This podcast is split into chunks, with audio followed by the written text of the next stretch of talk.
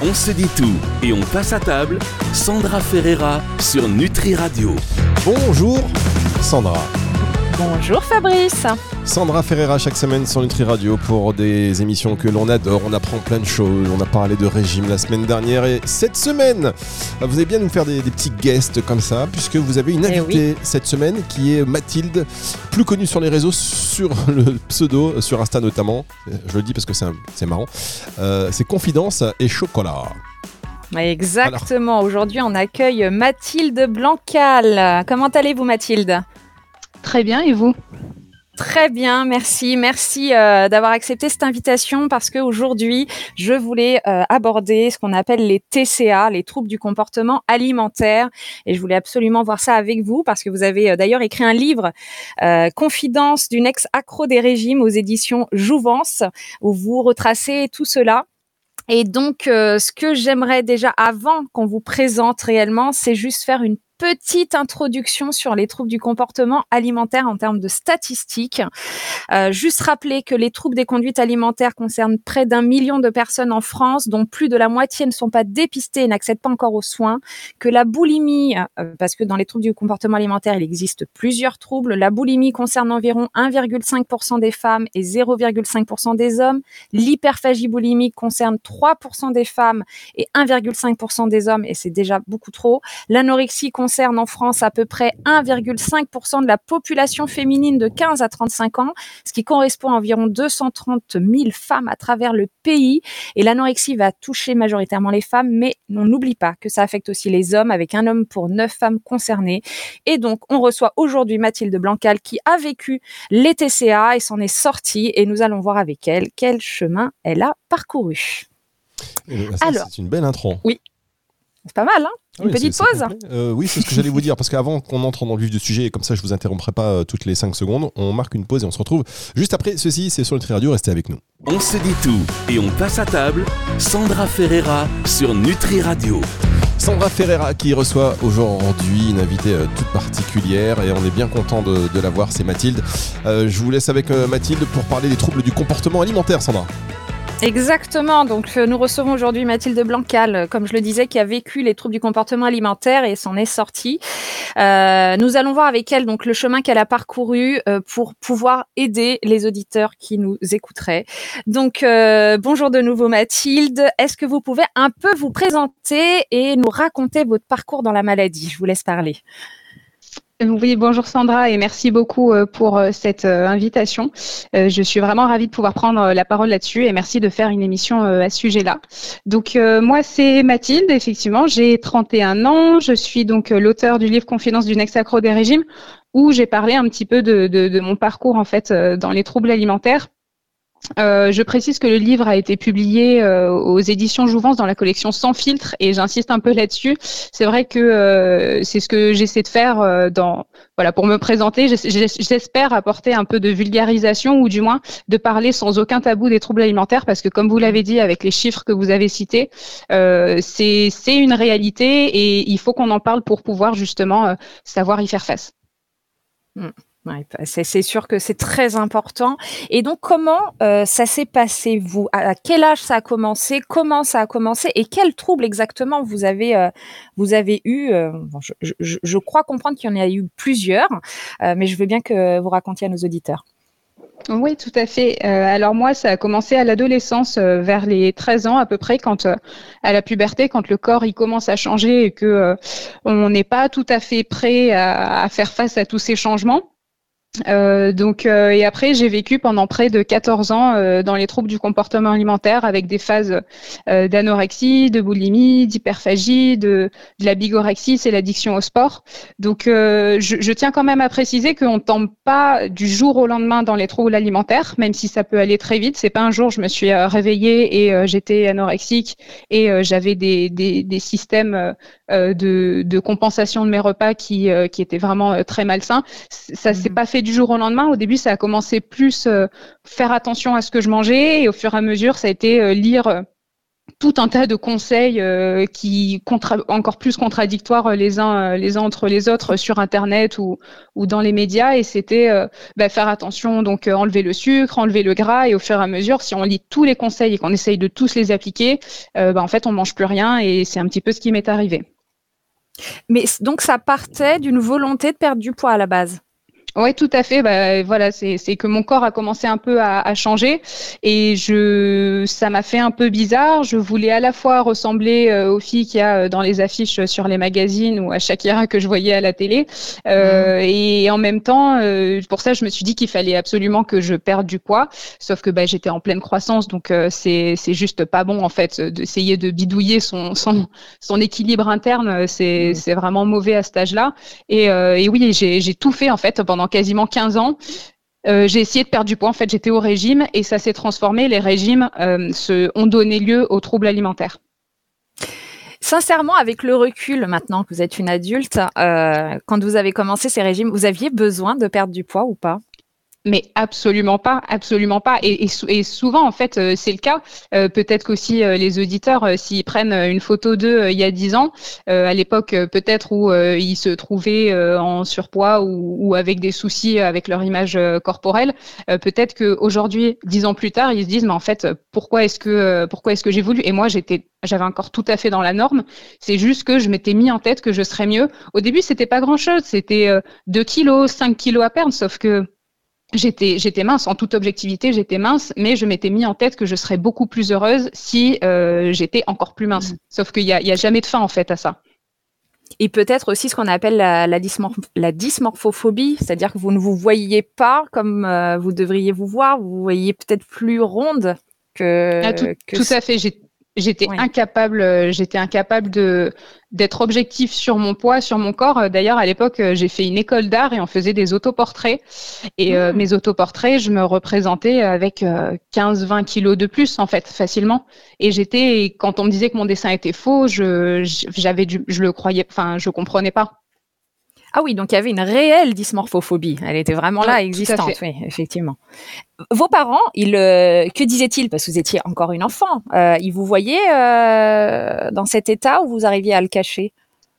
Je pense que je l'ai assez bien caché. Je pense que mes parents n'ont peut-être pas trop voulu voir non plus. parce qu'en fait, comme j'ai toujours été assez mince et que euh, le sport c'est quelque chose de très valorisé, euh, ça passait entre guillemets, je suis passée entre entre les mailles parce que j'étais ni trop maigre ni entre guillemets en surpoids ni trop grosse. Oui. Donc, euh, donc du coup, comme j'avais un poids normal, tout en ayant des comportements, euh, désolé peut-être, euh, c'est un, un, peu cru, c'est un peu, mais, euh, mais j'allais me faire vomir par exemple. Je courais mhm. des nuits entières pour pouvoir brûler des calories. Enfin, j'avais vraiment un comportement déviant. C'était pas juste je me trouvais grosse et je faisais attention à ce que je mangeais. J'avais vraiment, vraiment un, trouble du comportement alimentaire. Mais je pense que mon entourage a pas saisi. Peut-être qu'il pensait juste que bah que voilà, je me regardais un peu dans les miroirs, c'est vrai, parce que je passais mon temps à me scruter, mais que c'était euh, l'adolescence ou que ça passerait et que c'est juste mais non, t'es belle, t'es mince et voilà comme euh, comme à côté euh, tout allait bien, je réussissais à l'école, etc. Il n'y a pas eu de d'alarme entre guillemets quoi. D'ailleurs, vous dites, vous couriez des nuits entières. C'est une expression ou vraiment vous faisiez ça de la nuit entière? Euh, oui, ça c'est littéralement. Bon après ça c'est pas quand j'étais sous le toit de mes parents parce que je pense que là ils, ils, ont, se seraient, quand même rendu compte. Euh, mais quand j'ai vécu seule, effectivement, euh, ben, comme euh, du coup euh, j'étais euh, jamais contente et que je passais mon temps à pleurer, à chercher sur internet des moyens de perdre du poids, ben, je suis rapidement tombée. j'ai fait le lien entre sport et perte de poids alors que c'est un lien mmh. qui est discutable. Et du coup, bah, comme j'arrivais pas à dormir parce que je me disais que j'étais trop grosse et que de toute façon ma vie c'était nul et que mon les pensées obsessionnelles sur la nourriture étaient trop présentes, pour éviter d'être face à mon frigo, bah en fait, euh, et pour brûler des calories, et eh ben je, je, sortais la nuit vu que j'arrivais pas à dormir. Donc oui, je courais la nuit. Euh, des fois à des horaires improbables. Donc je me suis mis aussi un peu en danger au-delà au-delà de, de tout l'aspect santé euh, des oui, bien sûr. Parce que, euh, et, et, le premier trouble dans toute cette famille des troubles du comportement alimentaire, le premier trouble que vous vous avez développé, c'est lequel? C'est l'anorexie, c'est la boulimie. lequel a été le premier? Ça a été l'anorexie? parce qu'en fait, euh, c'est terrible de dire ça, mais au début, on, on, arrive assez entre guillemets assez facilement à se priver. Euh, parce qu'au début on, on, est plein de bonne volonté et puis et puis je pense que comme le corps n'a pas eu euh, beaucoup de traumatisme, euh, si je peux me permettre, ou beaucoup de privation, ils tolèrent un peu plus cette, mm. cette frustration. Mais en fait, après avoir passé quelques années à être justement dans, dans, dans, la restriction extrême, sans tomber dans un poids trop faible, j'étais toujours toujours dans une moyenne, une moyenne normale. J'ai jamais été très très épaisse, mais j'étais pas maigre non plus, donc ça se voyait pas trop. Mais au bout d'un moment, ça, ça, a été plus possible de me priver, et du coup, le, la phase de je faisais des jeûnes, je faisais des détox et tout ça, et en fait ça a été plus possible, je pouvais plus me priver de nourriture. Son cerveau mm. il, il, supportait plus et là ça a été plus euh, de, de la boulimie. Oui, le corps a, surcompensé derrière ce qui se passe très souvent. Oui, les phases d'anorexie sont souvent euh, euh, en alternance avec des phases de boulimie, d'hyperphagie boulimique, et c'est ce que vous avez vécu. La première fois vous avez essayé de perdre du poids, on va venir, on va venir là-dessus. Les, professionnels qui vous ont encadré, est-ce qu'il y avait au moins un diététicien, un médecin qui, vous a aidé pour la première perte de poids ou, toute seule vous aviez euh, cherché sur Internet et vous n'aviez pas été accompagné par un professionnel? Non, euh, malheureusement, j'ai fait ça toute seule et je pense que de toute façon, un professionnel de santé, il m'aurait complètement déconseillé parce que j'avais vraiment pas besoin de perdre de poids. C'était vraiment dans ma tête. Donc, euh, donc euh, malheureusement, j'ai voulu, j'ai voulu brûler les étapes et donc j'ai cherché sur, j'ai demandé à mon moteur de recherche comment perdre du poids, ce qu'il faut, ce qu'il faut pas forcément faire parce que je pense que mmh. c'est, les des serveurs et des cartes mères ne, ne sont pas adaptés à, à, la réalité et au corps de chacun. Et donc j'ai fait ça, j'ai fait ça toute seule. Oui.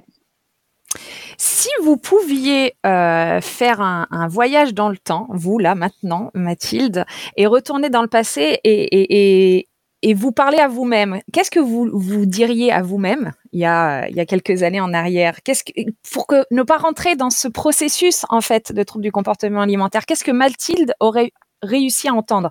Parce qu'un professionnel qui aurait dit faut pas le faire, vous auriez quand même été sur internet chercher euh, des techniques.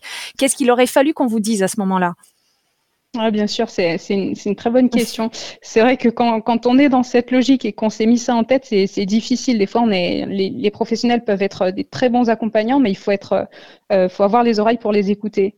Euh, je pense que euh, j'aurais essayé de, de me traiter avec plus de douceur et de, de me dire que j'ai pas besoin de ça pour que les gens y, m'aiment, que moi je m'aime aussi au-delà de ça avant tout, euh, et que et que c'est pas par euh, l'autodextruction euh, qu'on peut se changer, et mais que le changement vient au contraire quand on arrive à, à s'accepter. C'est là où, disons que c'est un peu la conclusion que, à laquelle je suis arrivée après, euh, après ces près de 15 ans euh, dans, dans les troubles alimentaires. Je vous propose qu'on fasse une petite pause, une dernière, et on se retrouve dans un instant pour la suite de cette émission. C'est sur Nutri Radio. On se dit tout et on passe à table. Sandra Ferreira sur Nutri Radio.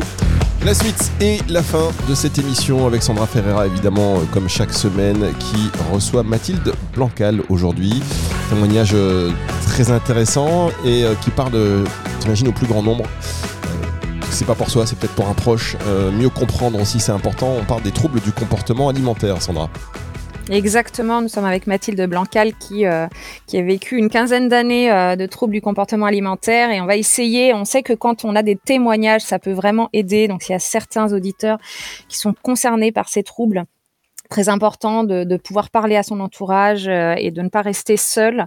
Donc, on était en train de dire que finalement, Mathilde, est-ce que c'est pas un psychologue qu'il vous fallait à l'époque, puisque et, et ben, j'ai consulté euh, des psychologues au bout d'un moment parce que je me suis effectivement rendu compte que se faire vomir après chaque repas, c'était peut-être pas. Enfin, je me rendais bien compte qu'il y avait un problème. Euh, mais le problème des psychologues, c'est qu'on parle beaucoup, ça fait beaucoup appel à, à la raison, et en fait, euh, les troubles alimentaires, c'est aussi un problème du corps. Et c'est là où je pense que euh, qu'un suivi un peu plus euh, euh, avec des diététiciens, ça peut ça peut être intéressant. Ou du moins, moi, par exemple, après, ben ça, ça a été, j'ai découvert la sophrologie assez tard dans mon parcours avec la maladie. Mais par exemple, mmh. la sophrologie, euh, on replace le corps euh, à l'intérieur de, de, de, la démarche, alors que la psychothérapie, après, c'est que mon avis personnel, hein, euh, mais ça m'a ça m'a vraiment plus poussé dans, dans la raison et, et accentué encore plus cette séparation entre euh, corps et esprit. Alors que moi, au contraire, j'avais besoin de, de rassembler euh, cette unité. Oui, pour retraduire ce que vous dites, la, la, psychologie vous a fait trop penser avec la tête finalement. Vous aviez besoin de remettre au ça, centre. Euh, c'est ça, de remettre mon corps en fait euh, et mon ventre euh, et de penser plus avec mes tripes qu'avec mon cerveau. Donc finalement, euh, c'est plutôt la sophrologie qui vous a aidé ou il y a eu d'autres professionnels qui vous ont encadré, aidé Si on peut euh, donner des pistes aux auditeurs qui, seraient atteints de troubles de comportement alimentaire?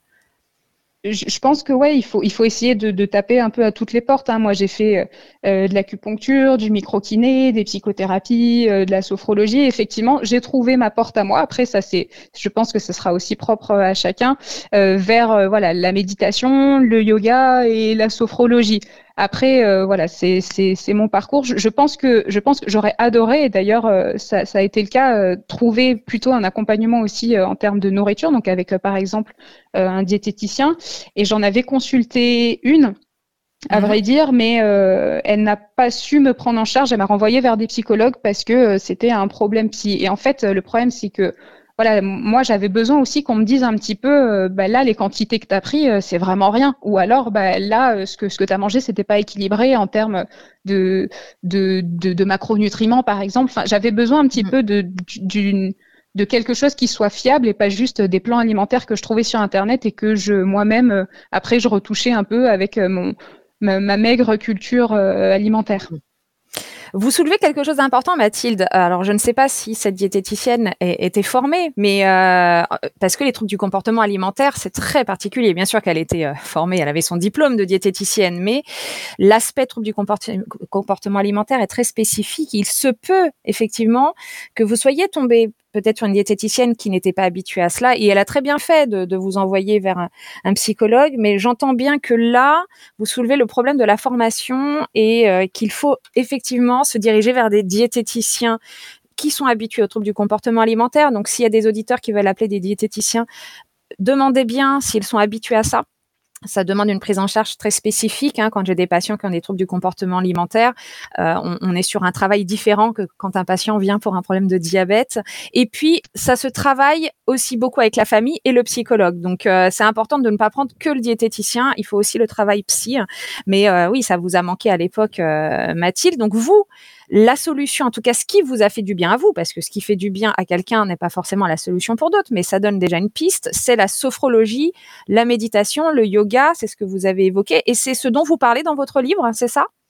Oui, bah, j'aborde euh, j'aborde ces thèmes aussi et je pourrais pas mettre sous silence l'écriture. L'écriture a été aussi euh, vraiment salvatrice, c'est-à-dire que j'ai commencé l'écriture de mon livre, ça allait déjà vraiment mieux, euh, mais mais ça m'a aidé vraiment dans cette ça a, été très dur l'écriture de, de, mon témoignage dans Confidence d'une ex-accro des régimes parce que je, je suis revenue sur toutes ces années-là et sur tout mon cheminement mais ça m'a aussi énormément aidé à, à, mettre à distance et aussi euh, décider de mettre un point final à cette histoire. Donc euh, l'écriture est aussi euh, quelque chose qui, qui m'a beaucoup aidé. Mm. Génial. Alors, quel conseil, là, Mathilde, quel conseil vous pourriez donner aux personnes atteintes de TCA qui nous écoutent? Et qu'il faut surtout pas rester seul.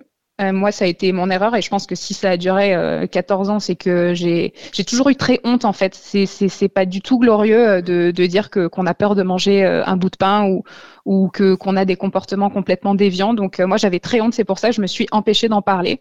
donc non, en fait, c'est pas du tout une honte. Hein. Ce sont des maladies. c'est ça se passe dans la tête. Il faut vraiment être accompagné. par des professionnels, mais aussi mettre son entourage dans le dans la confidence. Et c'est c'est aussi pour ça que que mon Instagram euh, s'appelle confidence et chocolat. C'est que c'est que il, il, faut il faut pas garder ça secret parce que honnêtement c'est trop dur. On, se fait bouffer par les troubles alimentaires littéralement. C'est trop gros. Donc euh, ne pas rester seul et aussi, hein, si je peux me permettre euh, quelques mhm. autres petits conseils, si on a le temps, euh, s'éloigner de tout ce qui est de source de culpabilité. Euh, donc moi, la balance, euh, les montres connectées et tout ce qui est en rapport avec des chiffres, aujourd'hui, ça fait pas partie de ma vie. Je vais courir, mais sans montre, sans rien. Je ne me pèse jamais. Ça ne m'intéresse pas de le savoir. Euh, parce que c'est trop, c'est trop sujet à, à, se mesurer et se quantifier. Et, et je pense que les troubles alimentaires, il y a un certain rapport aux chiffres.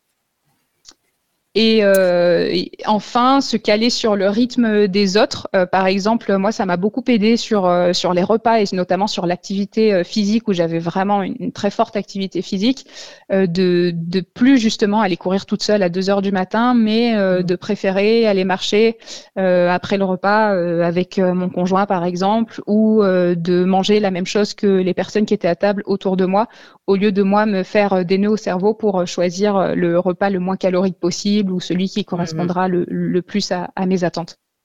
Vous avez dit vraiment quelque chose de, de beau, c'est se détacher du chiffre. Je crois que c'est le mot essentiel et ne pas oublier que c'est une maladie, que ce n'est pas une honte. Ça, c'est très important. Euh, vraiment, merci Mathilde. Si on a besoin de vous joindre, on, on, vous répondez aux messages privés des personnes un peu en détresse qui, qui se posent des questions euh, sur l'anorexie sur votre compte Instagram? Ouais, bien sûr, bien sûr, ouais. ouais c'est, c'est pour ça aussi d'ailleurs à la base que, que j'ai fait ce compte Instagram, c'est que j'ai, j'ai traversé un peu ça toute seule et je le souhaite à personne. Et si je peux, avec euh, ma, ma petite expérience de vie, euh, aider, ne serait-ce que apporter une écoute, euh, c'est avec plaisir que sur Instagram euh, Confidence donc et Chocolat que vous pouvez euh, me, me contacter. Bien, merci encore Mathilde. Donc on retrouve sur son Instagram euh, sous le pseudo Confidence et Chocolat, euh, qu'on retrouve aussi dans son livre Confidence d'une ex-accro des régimes aux éditions Jouvence. Merci vraiment pour ce beau témoignage. J'espère que ça aura aidé euh, beaucoup d'auditeurs et je vous souhaite une belle vie puisque maintenant vous, vous en êtes euh, sortis. Merci Sandra, merci, c'est gentil. Bonne journée. Merci beaucoup Mathilde Blancal qui était avec nous, un beau témoignage. Euh, Sandra, c'est des invités comme ça, on en veut tous les jours. Hein. Vous n'hésitez pas surtout, hein. vous continuez. Pas de souci. On est je, vraiment... je, je, cherche, je cherche les pépites. on est vraiment voilà très heureux de pouvoir avoir ce genre de, de, de partage. Euh, c'est un peu la vocation c'est Nutri Radio, donc merci beaucoup. Émission à retrouver en podcast à partir de dimanche 18h sur nutriradio.fr et sur toutes les plateformes de streaming audio. À la semaine prochaine, Sandra. Au revoir, à la semaine prochaine. C'est le retour de la musique tout de suite sur Nutri Radio. On se dit tout et on passe à table. Sandra Ferreira sur Nutri Radio.